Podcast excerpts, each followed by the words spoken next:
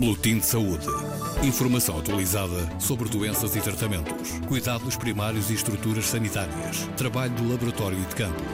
Boletim de Saúde uma edição da jornalista Paula Borges. É um pedido de socorro lançado pelo grupo de amigos e utentes do Serviço de Internamento da Unidade de Alcologia do Sul, a única unidade pública totalmente comparticipada em toda a região do Val do Tejo, também no Alentejo e no Algarve. Há uns meses, a falta de enfermeiros quase fez encerrar este serviço. O problema foi resolvido, mas agora a ameaça volta a pairar porque não há auxiliares suficientes. Ao longo longo de quase duas décadas, a unidade tem sido a salvação de milhares de homens e mulheres em fim de linha devido ao alcoolismo.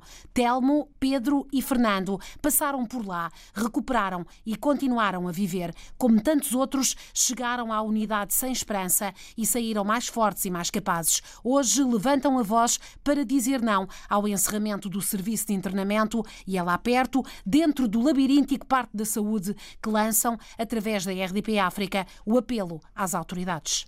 Olha, eu, eu tenho 54 anos, chamo-me Fernando e fui alcoólico e sou alcoólico durante 30 anos, quase toda a minha vida a beber.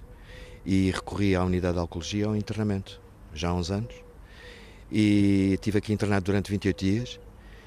E, e a unidade de alcoologia devo, devo ter devo totalmente à unidade de alcoologia uma vida normal, porque deixei de beber com o tipo de tratamento que, que, me, foi, que me foi dado aqui, foi dado a conhecer. E, e, e agora estamos confrontados com a possibilidade uh, do fecho da unidade de oncologia por falta de pessoal. E nós, como antigos utentes, e que estamos muito gratos a este trabalho e este é o funcionamento da unidade de oncologia, ainda por cima sendo as únicas camas totalmente participadas, comparticipadas pelo Estado, e, e, e nós fizemos este, este, quase este movimento de alerta, um, um grupo de amigos eh, de, de ex-utentes eh, com problemas de álcool e que hum, gostávamos que, que agora o, nós temos o que, o que, nos falta agora aqui na unidade de alcoologia para continuar o seu serviço, a sua missão de salvar vidas de alcoólicos é o pessoal eh, auxiliar. Temos um grave problema. O ano passado tivemos um problema aqui na unidade de falta de pessoal de enfermagem Recorremos também à ajuda de, de tudo o que foi possível, incluindo os órgãos de informação, e agora uh, esse problema já foi superado e agora novo problema com a falta de auxiliares, que são essenciais. Quando, quando, diz nós, eh, é porque a, a relação dos ex-utentes com a unidade e com as pessoas que aqui trabalham se mantém por longos anos e continuam a vir cá, não é? Exato, exato. No meu caso, faz mesmo isto não é só um internamento de 28 dias, mas sim depois há um elo de ligação que se mantém durante anos. No meu caso, até prolongou-se uh, e, prolonga-se ainda, porque tenho consultas aqui de psiquiatria, apoio, tal. É uma porta aberta, uh, mesmo até no caso pessoal, há uma ligação pessoal e de cumplicidade entre os técnicos de saúde e, e enfermagem, terapeutas, com o, com o doente não é? Não é simplesmente o internamento e o fim. Quantos profissionais faltam e quantas pessoas aqui trabalham? Quantas pessoas estão internadas e em, e em ambulatório, Pedro sabe? O que eu sei é que em relação aos auxiliares é, existem oito, existem, é, existe, é uma equipa de oito, neste momento estão três e é, em baixa muito prolongada e em breve, em breve uma também entrará em, em licença de casamento. Uh, isso o que significa é que os internamentos têm, têm vindo a ser cada vez mais reduzidos. Inclusive houve uma semana em que não, em que estavam previstos quatro internamentos e, não, e nenhum deles foi internado, exatamente porque os auxiliares estão a fazer turnos de 24 horas e, e não há capacidade para manter, para manter o serviço em funcionamento com mais doentes. E isso significa que no serviço de 25 camas uh, estão ocupadas cerca de 5, 6, uh, ao dia 2 estão ocupadas 7 camas, o que significa que 17, 18 pessoas uh, diariamente deixam de ter possibilidade de, de, de serem internadas. E estamos a falar numa doença que, se não for travada, uh, pode matar. E, entretanto, há uma lista de espera de 30 pessoas que vem, vem o seu internamento adiado e, como eu acabei de referir, esta doença, se não for travada, pode matar. Eh, esta é a única resposta gratuita, estatal e totalmente uh, participada, como já ouvimos, uh, aqui em toda a zona sul, não é? Uh, portanto, Val do Tejo e mesmo sul de Portugal. e se as pessoas quiserem ser internadas num serviço privado, é, esse internamento é muito, muito oneroso.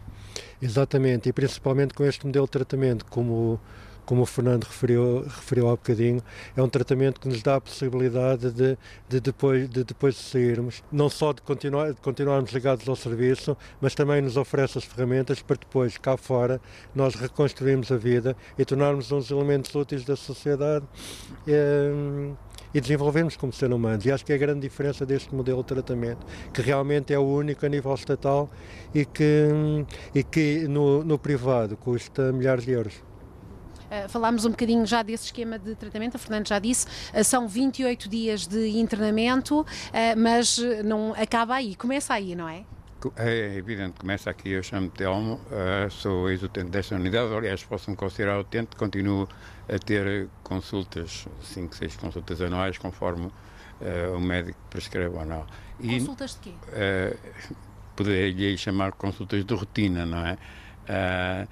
porque é essa ligação que o Pedro e o Fernando já falaram que, que se mantém uh, ao longo deste tempo todo em que eu estou sem beber uh, e o pessoal uh, que trabalha aqui gosta de nos ver cá porque gosta de sentir o êxito da sua, do seu trabalho. Eu entendo e no, penso que todos nós entendemos que uh, as pessoas que trabalham aqui, desde o pessoal auxiliar aos terapeutas, uh, não fazem disto só um emprego, já é a própria causa deles. Né? Dedicam-se por completo, e eu falo por mim, dedicam-se por completo aos doentes. Os doentes aqui não têm uma medicação standard, são medicados uh, consoante se apresentam física e psicologicamente, no meu caso foi assim, uh, no meu caso foi uh, a diferença entre a vida e a morte. Eu, quando cheguei cá, no dia antes de, de ser internado, tomei a medicação um, me era prescrita no, no, tratamento ambulatório e bebi álcool em cima. Aliás, nos últimos três meses antes de ser internado, a maior parte das vezes uh, uh, tive esse procedimento. Eu procurava uh, conscientemente desaparecer, procurava a morte, porque desisti, desisti da vida no dia em que fiz 46 anos.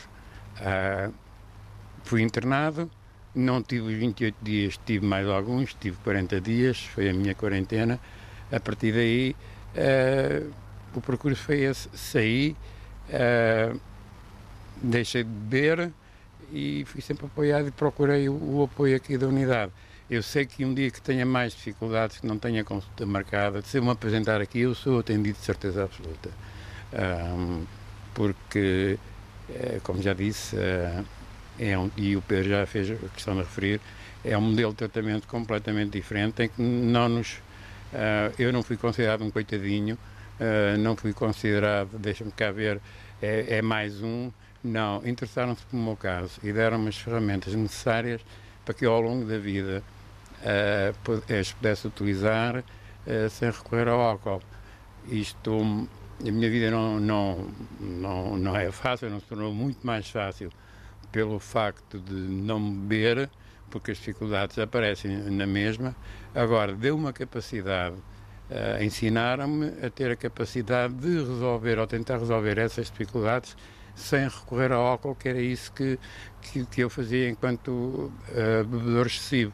Uh, tentava ocultar os meus problemas uh, bebendo álcool. Uh, e isso foi uma das coisas que me ensinaram aqui, como já foi referido, as ferramentas que nos deram, ensinaram-nos a armazenar o passado alcoólico para não nos esquecermos dele, mas acima de tudo ensinaram-nos a, a, lidar com, com a vida um dia de cada vez uh, sem ter que, que, recorrer ao álcool. No meu caso pessoal, uh, conseguiram-me, eu consegui uh, não ter mais compulsão para beber uh, em, em, alturas, em situações em que eram desculpas uh, perfeitamente plausíveis para ir beber, caso de perdas de familiares, doenças graves de familiares, que na altura em que nós vivíamos era, era eh, como eu dizer, era, era o ideal para nos justificarmos de termos, de termos bebido demasiadamente ou estarmos a beber demasiadamente. Tal como para o Telmo, para o, o Fernando, a unidade de alcoologia também foi um reinício, foi um renascimento também. Eu chamo-lhe a minha rampa de lançamento, sem dúvida serviu de rampa de lançamento exatamente com isso. A sua preocupação é que essa rampa de lançamento deixe de existir para as pessoas que. Deixe de funcionar, deixe de funcionar. E para que as pessoas tenham noção, uh, quem chega aqui normalmente chega já numa situação muito complicada, não é? Sim, sim, muito debilitados. Chegamos todos muito debilitados, porque é sempre um processo. Uh, o processo do alcoolismo é um processo de destruição muito lenta. Uh, é um processo que leva muitas vezes décadas de anulação de, de dor, de sofrimento, de nós próprios e das nossos, dos nossos familiares, não é? Porque isto é uma doença que atinge todas as pessoas que nos amam e que, nos se, importam, que se importam connosco, não é? E, eu, e, e, e, foi esse terror e esse desespero que me levou também a procurar aqui a unidade de alcoologia e deve ter sido o melhor passo da minha vida sem dúvida. E não quer ver este, este, este, vamos lá, este meu ninho de renascimento desaparecer. Ainda por cima sabendo e tendo eu mesmo próprio no meu círculo de amigos tantas pessoas que são dos excessivos e que necessitam deste, deste canto para começarmos uma vida, uma vida sem adições, uma vida. Eu finalmente sou livre porque eu tinha sempre a mania de dizer que, que era um tipo revolucionário, muito livre, não sei o quê, muito autossuficiente, e afinal não era, porque todos os meus movimentos e todos os meus quereres estavam, estavam limitados pela minha dependência do álcool. E uh, está livre há quantos anos? Há quase sete. Por muito, por muito. Eu, eu que não conseguia estar quase 48 horas sem beber, não é? E, e tenho superado e grandes dificuldades e estou aqui e não recorro ao copo. Há 18, não é? Uh, há 18 anos e o que me preocupa neste momento, além de poder uh, não ter a possibilidade de recorrer aos serviços uh, quando precisar, preocupa-me é que se tire a possibilidade a outros homens e outras mulheres de terem a mesma possibilidade que eu tive. Ou seja, de, de vou pôr entre aspas, de gozar de um internamento uh, que, que, como disse há bocado, é, é, o tratamento é diferente, o acompanhamento é diferente consoante nós chegamos cá, chegamos cá todos de rastros, é? e Epá, vão tirar a, a, possibilidade a outras pessoas poderem, poderem uh, tentar parar de beber. Telmo, Fernando e Pedro, do grupo de amigos e utentes e ex-utentes do Serviço de Internamento da Unidade de Alcoologia do Sul, unidade que pode fechar porque não tem auxiliares que garantam o serviço. Das 25 camas, apenas 6 estão neste momento ocupadas. Quase 20 pessoas com a doença do alcoolismo não podem ser tratadas em cada dia. Uma chamada de atenção às autoridades de saúde portuguesas. Boletim de Saúde. Informação atualizada sobre doenças e tratamentos, cuidados primários e estruturas sanitárias, trabalho de laboratório e de campo. Boletim de Saúde. Uma edição da jornalista Paula Borges.